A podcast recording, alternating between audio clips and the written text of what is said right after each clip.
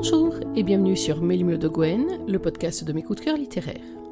Dans chaque émission, je vous propose de faire le point sur mes dernières lectures, sur les auteurs que j'aime, sur les thèmes qui me tiennent à cœur et aussi parfois sur ma propre actualité littéraire, bref, sur tout ce qui compose ma passion pour la lecture et pour l'écriture. Dans l'émission d'aujourd'hui, nous allons parler d'une romance qui a été une excellente surprise, une surprise surtout parce qu'elle m'a entraîné dans un terrain que je n'attendais pas. Il s'agit du roman de Marjorie Burbeau qui est paru au mois de mai 2021 aux éditions addictives et ça s'appelle Le Highlander de l'appart du dessous. Le Highlander de la partie du dessous, qu'est-ce que c'est? Si je devais le classer, même si je n'aime pas beaucoup ça, je vous dirais que c'est avant tout une comédie romantique ultra piquante, ultra sexy, avec deux personnages hauts en couleur, des personnages qui n'ont pas leur langue dans leur poche, c'est le moins qu'on puisse dire, deux personnages avec des forts tempéraments et des failles tout aussi profondes, bref, deux personnages que j'ai énormément aimés. Lui, il s'appelle Reed, elle, elle s'appelle Lila. Ils ont ensemble un passé commun, oh, quand je dis un passé, un petit peu, ils ont ensemble une nuit en commun à Édimbourg deux ans auparavant, une nuit qui est à la fois un enchantement et qui en même temps a donné le signal de départ de toute une série d'incidents et d'événements absolument dramatiques. Je ne vous en dis pas trop pour le moment pour vous laisser toute la surprise de votre découverte, mais c'est vraiment l'une des très bonnes surprises de ce roman, justement. Je l'ai ouvert comme une comédie romantique, le pitch m'a vraiment beaucoup séduite, en plus vous commencez à me connaître, il y avait le mot-clé, celui qui ouvre la porte de tous mes coups de cœur, Highlander. Bref, autant vous dire que j'ai foncé immédiatement. Alors je ne vous cache pas que les séjours en Écosse vont être par incursion, soit par flashback, soit par petits chapitres, petits moments dans ce récit, mais c'est des moments qui ont vraiment toute leur importance. La majorité du roman se déroule aux États-Unis, mais c'est pas grave, je pardonne bien volontiers à Marjorie Burbeau cette petite entorse à mes attentes, parce que c'est vraiment un roman qui m'a passé un excellent moment. C'est joli une comédie romantique qui va aussi aborder tout un tas de thèmes, euh, de thèmes plus lourds, alors sans du tout verser dans le roman sombre, hein, mais des thèmes qui m'ont fait palpiter plus vite, des thèmes qui m'ont serré le cœur, des thèmes qui m'ont beaucoup touché. Bref, vous l'aurez compris, c'est une comédie romantique, mais pas que. Je vous plante le décor. Il y a deux ans, donc, Lila et Reed se sont croisés à Édimbourg. Ils ont passé une folle soirée dans un pub. Ils y ont passé une nuit encore plus folle. Ils ont même, coup de folie, commis un acte un petit peu irréfléchi. Mais ça, c'est une autre histoire. Sauf que, au matin, Reed avait disparu, laissant Lila et ses illusions fracassées au sol avec juste un symbole de tout ce qu'aurait pu être cette nuit et de tout ce qu'elle ne sera pas. L'histoire nous retrouve deux ans plus tard aux États-Unis. Lila et vont se retrouver dans des conditions très particulières. Ils ont à la fois besoin l'un de l'autre et en même temps, il y a tout ce qui pourrait les réunir et il y a tout ce qui les oppose. J'espère que je vous ai mis l'eau à la bouche. Je ne vous en dis pas plus pour le moment. Ai déjà dit pas mal. Et oui, les adeptes de Melou de Gwen le savent. Maintenant, c'est l'heure de la lecture. Alors, je ne vous cache pas que j'ai beaucoup hésité. Quant à l'extrait que j'allais vous lire, euh, il y a des extraits du passé qui m'ont beaucoup plu. Il y a bien entendu l'extrait, alors non pas de la rencontre, mais de la re-rencontre que j'ai trouvé absolument génial. J'ai choisi un tout autre chapitre parce que tous les extraits auxquels je pensais en dévoilaient un peu trop de l'intrigue et que c'était vraiment dommage de vous dévoiler des éléments alors que, on en parlera dans la seconde partie, l'intrigue et ses rebondissements, c'est vraiment l'un des atouts clés de ce roman. Alors finalement, je me suis rabattue, bah, vous me connaissez, hein, sur non pas le prologue, parce que ce n'est pas un prologue, mais sur le chapitre 1. Vous qui pensez justement connaître toutes mes petites habitudes, pour une fois je vais vous surprendre, il ne s'agit pas d'une rencontre, ni de retrouvailles, il n'y a qu'un personnage présent dans ce chapitre, il s'agit de Lila, pour ce roman à la première personne bien sûr, mais à deux voix qui alternent généralement entre Lila et Reed. Là, c'est donc Lila qui a la parole pour ce premier chapitre que je vais vous lire maintenant. Vous connaissez la routine, Calez-vous confortablement, branchez bien vos écouteurs et laissez-vous porter par la voix de Lila et la plume de Marjorie Burbeau. J'ai dormi d'un sommeil de plomb, mais quand je me réveille, je sais qu'il est encore tôt. J'ouvre les yeux sur la même pénombre avec laquelle je me suis endormie. Je ne me souviens pas d'avoir fermé les yeux et à vrai dire, je ne me souviens pas de grand-chose à cet instant précis. Pendant une brève seconde, je n'ai pas la moindre idée de ce que je fais ici. Les pièces du puzzle tremblent en se remettant en place, engourdi par l'alcool, dispersé aux quatre coins de la chambre. Puis ma mémoire revient. Elle éclate, projetant dans ma tête les images brûlantes de la soirée, ravivant les braises incendiaires qui couvent dans mon ventre depuis que je suis entrée dans ce pub écossais et que je l'ai vu. Lui. Sa démarche de félin, son regard de prédateur, son odeur enivrante, son regard à vous faire oublier la couleur du vôtre. Mon premier réflexe est de tourner la tête vers la silhouette qui aurait dû se découper dans la nuit, près de moi. Mais il n'y a personne. Le drap est même bordé d'un côté, comme si la personne qui avait quitté le lit avait voulu dissimuler les traces de son passage. Je m'attends presque à voir ma fierté étalée sur l'oreiller gonflé, abandonnée là comme un mouchoir usagé. Je me redresse, mon cœur s'emballe aussitôt. Je balaye la chambre du regard, mais il n'y a pas la moindre trace de Nate. Seules mes affaires sont disséminées dans la pièce, comme les bribes d'un rêve auquel je me raccroche, dans l'espoir qu'il ait été vrai. Pourquoi Nate est-il parti?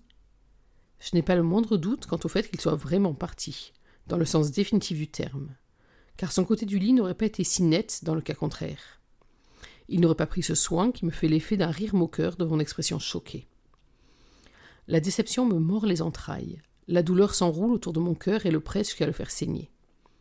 Les mots que nous avons échangés avant de sombrer dans le sommeil me reviennent, et je me demande lesquels ont été vrais et lesquels n'étaient que des purs mensonges dans le but sans doute de m'attirer dans son lit.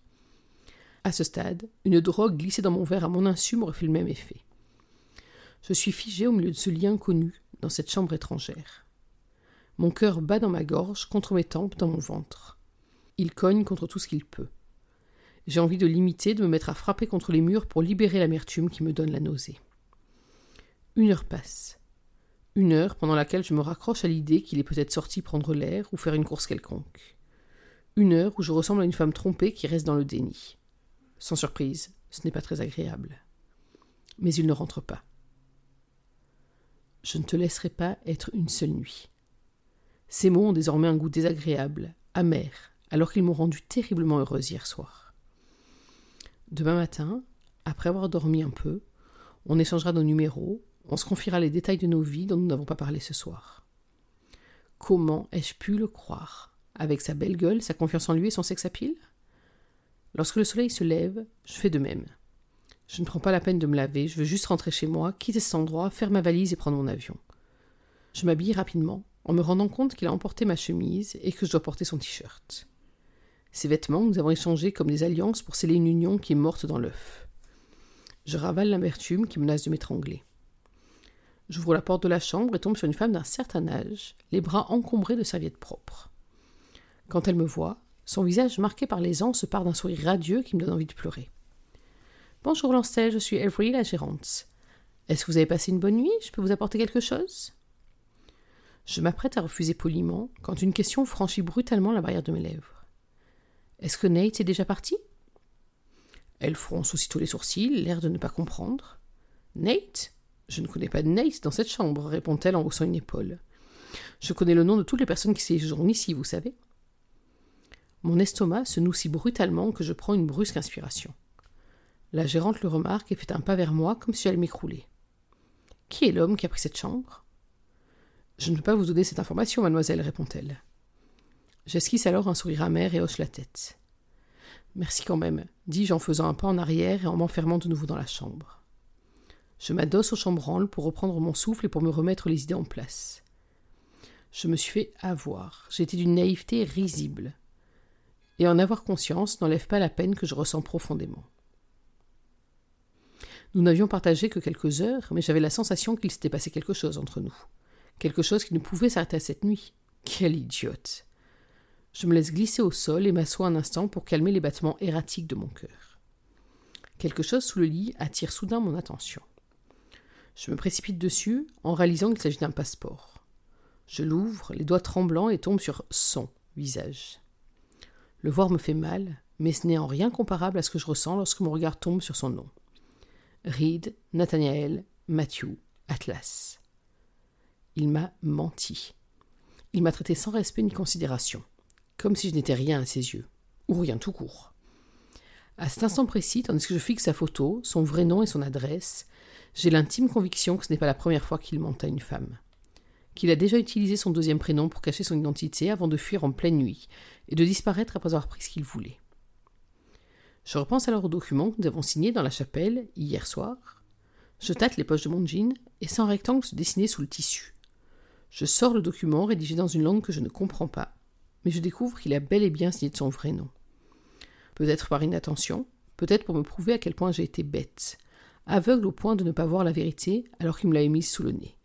Quel connard Mon sang se met à bouillonner dans mes veines, mais il est hors de question que je donne à cet homme encore plus d'attention et d'importance. Il ne le mérite pas.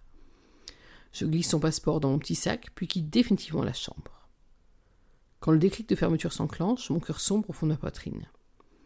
Je remonte ce long couloir dans lequel j'ai marché pleine d'espoir et d'excitation hier soir. Je descends les escaliers dont j'appréciais le parfum, voulant graver dans ma mémoire tous ces instants inédits.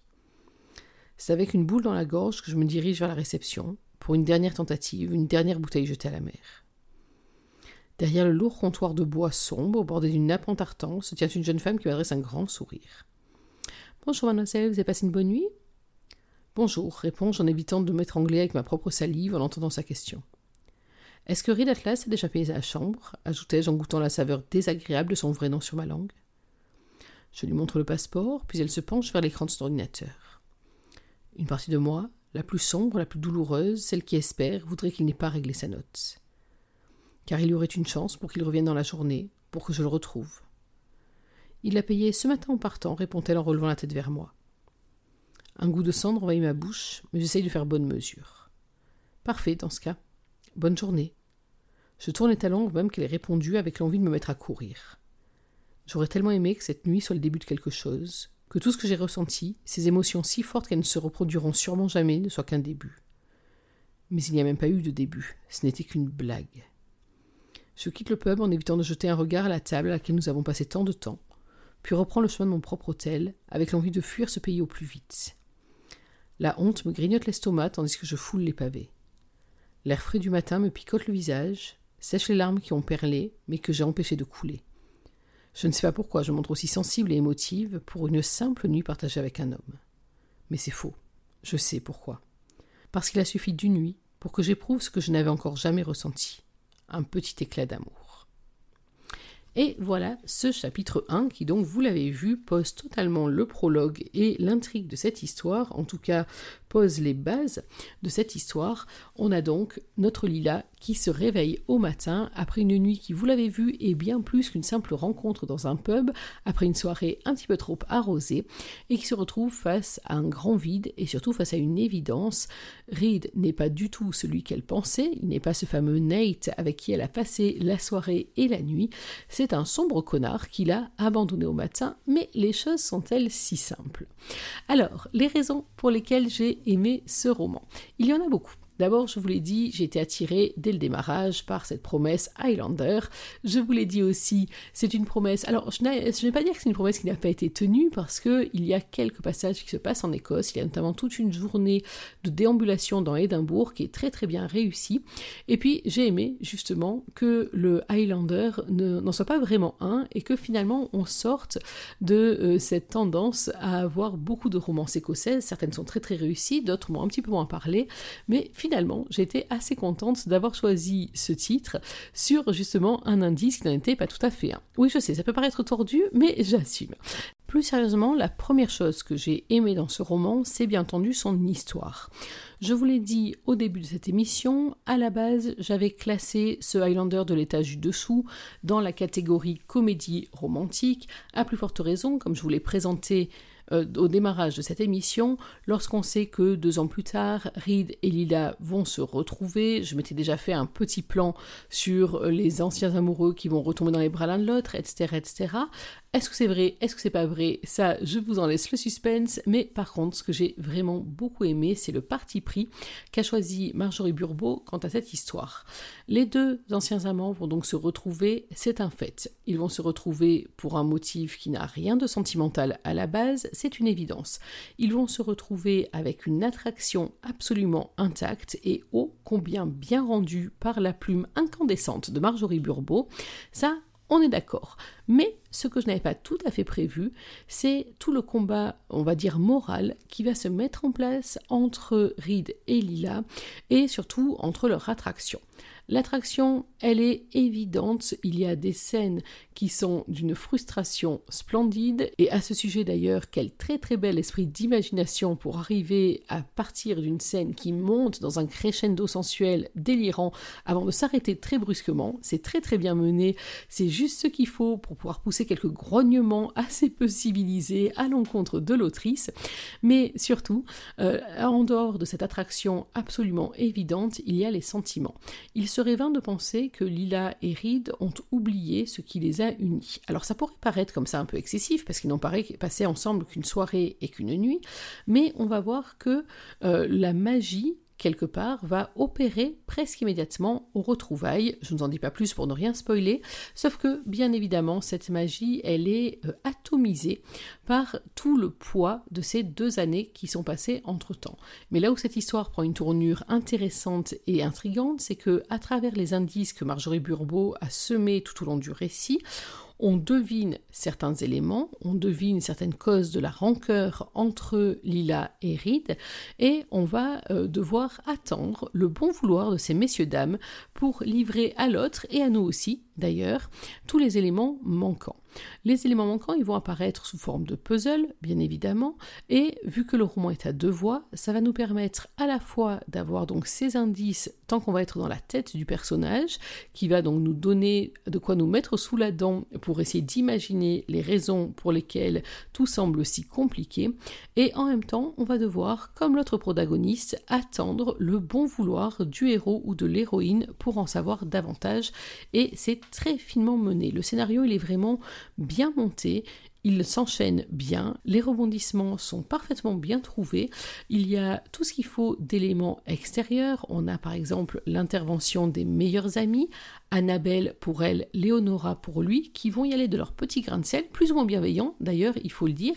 Il y a même encore un autre personnage dont je ne vous dis rien qui va mettre les pieds dans le plat avec une intensité assez inégalable, mais ce scénario, il est vraiment très bien monté et ça a été, je pense, la très belle surprise de ce roman. Je vous l'ai dit, je l'ai attaqué comme une comédie romantique, légère, piquante, sexy, un truc où je me suis dit que j'avais passé un très bon moment de lecture, ça a été le cas bien évidemment, je ne m'attendais pas à ce que mon petit cœur guimauve soit aussi chamboulé, et je ne m'attendais pas non plus, parce que je ne connaissais pas encore la plume de Marjorie Burbeau, je ne m'attendais pas non plus donc à ce que euh, mes sens en prennent un tel coup, parce que c'est vrai que euh, l'écriture de Marjorie, notamment dans les scènes de rapprochement, c'est une écriture qui est absolument incandescente, et en tout cas, elle a un vrai talent pour décrire toutes les tensions qui vont se dresser entre les personnages.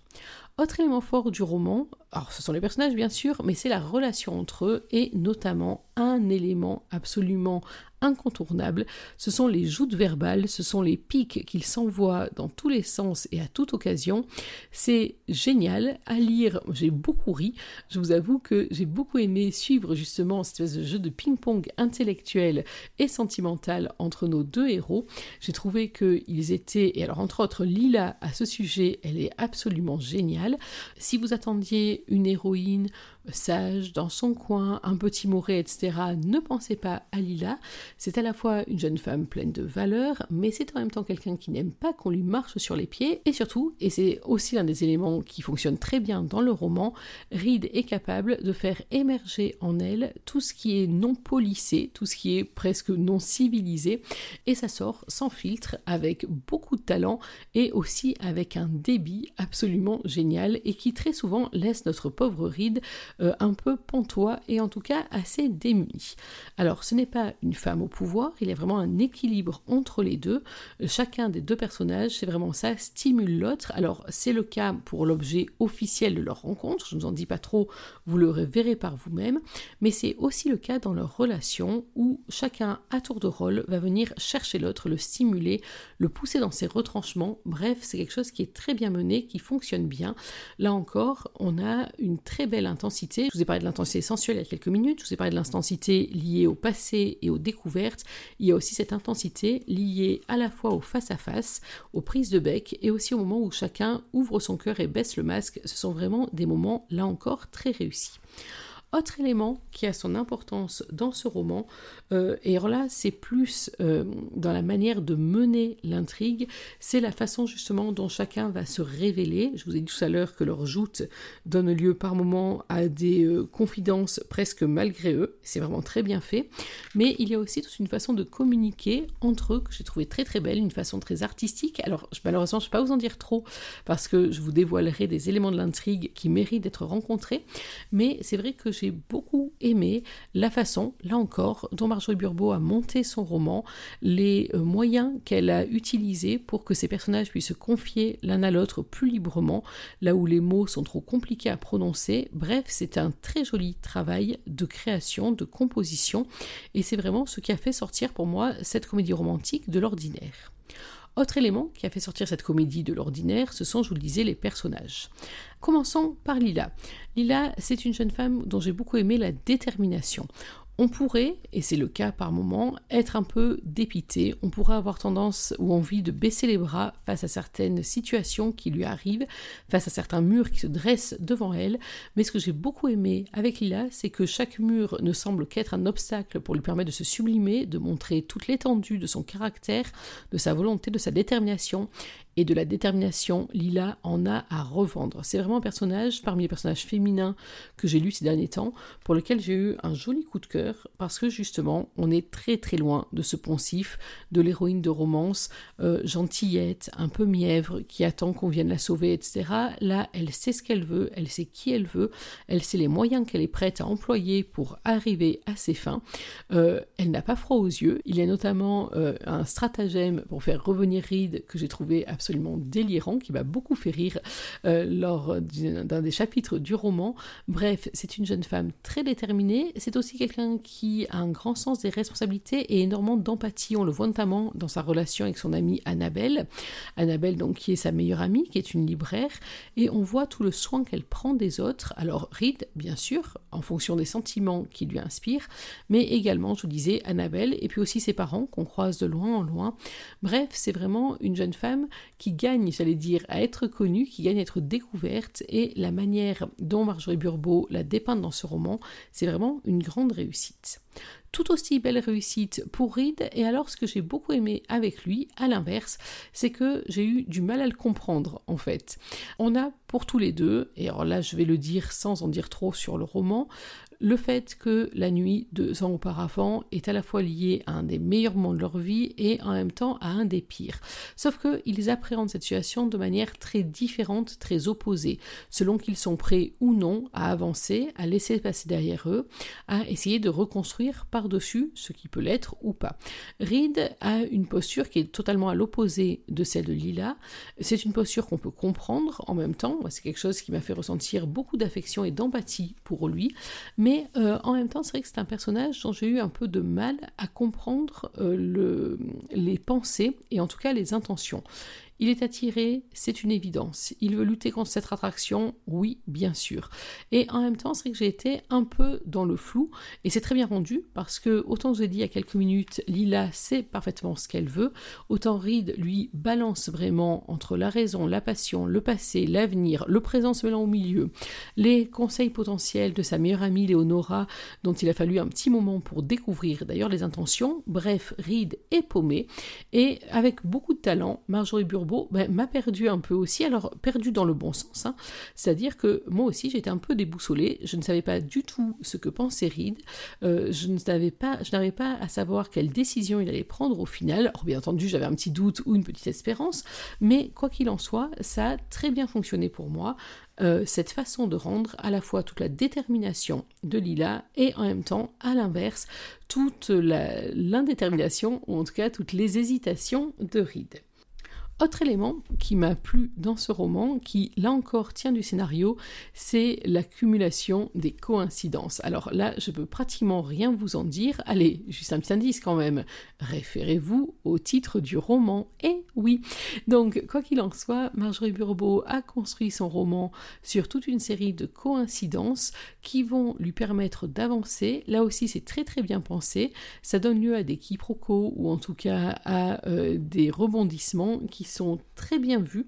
Et là encore, il y a beaucoup de finesse dans le travail qui a été fait. Voilà, vous l'aurez compris, cette émission est un petit peu frustrante parce qu'il y a encore beaucoup d'éléments dont j'aurais aimé vous parler, notamment de ces thèmes lourds qui sont abordé, notamment du contexte des retrouvailles entre Reed et Lila. Bien entendu, je ne vais rien vous en dire pour ne rien vous dévoiler, mais euh, en tout cas, c'est un roman qui a été une très belle surprise pour moi. C'est un roman qui m'a donné vraiment envie de à nouveau découvrir la plume de Marjorie Burbeau, très bientôt, je l'espère. En tout cas, c'est un roman pour moi qui est une belle surprise, une très belle réussite, un joli coup de cœur. C'est une comédie romantique, mais pas que. C'est une comédie sexy et piquante, mais qui en même temps va faire palpiter vos petits cœurs et va vous agiter également lorsqu'on va aborder des, des idées et des questions un peu plus lourdes. Bref, c'est une très jolie réussite. Bravo à Marjorie Burbeau pour ce Highlander de l'étage du dessous, paru aux éditions addictives en version numérique au mois de mai 2021. Voilà, il est temps pour moi de clôturer cette émission. J'espère que vous avez pris autant de plaisir à la suivre que j'en ai pris à la composer pour vous. Nous, on va se retrouver dans quelques jours pour parler d'un autre roman, d'un autre coup de cœur. On va changer de registre cette fois-ci pour parler. Ben non, je ne vais pas vous le dire. On se donne rendez-vous donc pour la prochaine émission. En attendant, n'oubliez pas que même en 2021, une journée sans lecture, c'est une journée à laquelle il manque quelque chose. Alors, dans l'attente de notre prochaine émission, je vous souhaite de prendre soin de vous, d'être heureux, et surtout, n'oubliez pas, avec ou sans Highlander, lisez. Bye bye